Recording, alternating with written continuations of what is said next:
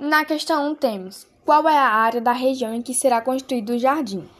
Bom, a área é igual B vezes C vezes o seno. A área é igual a 52 vezes 25 vezes o seno. A é igual a 372,824, que podemos arredondar para 373. Na letra B temos qual será o valor cobrado na construção desse jardim. É, o próximo passo é multiplicar a área encontrada pelo valor dado, que é de 25 reais por metro. O valor é 373 vezes 25, que temos como resultado final R$ 9.325.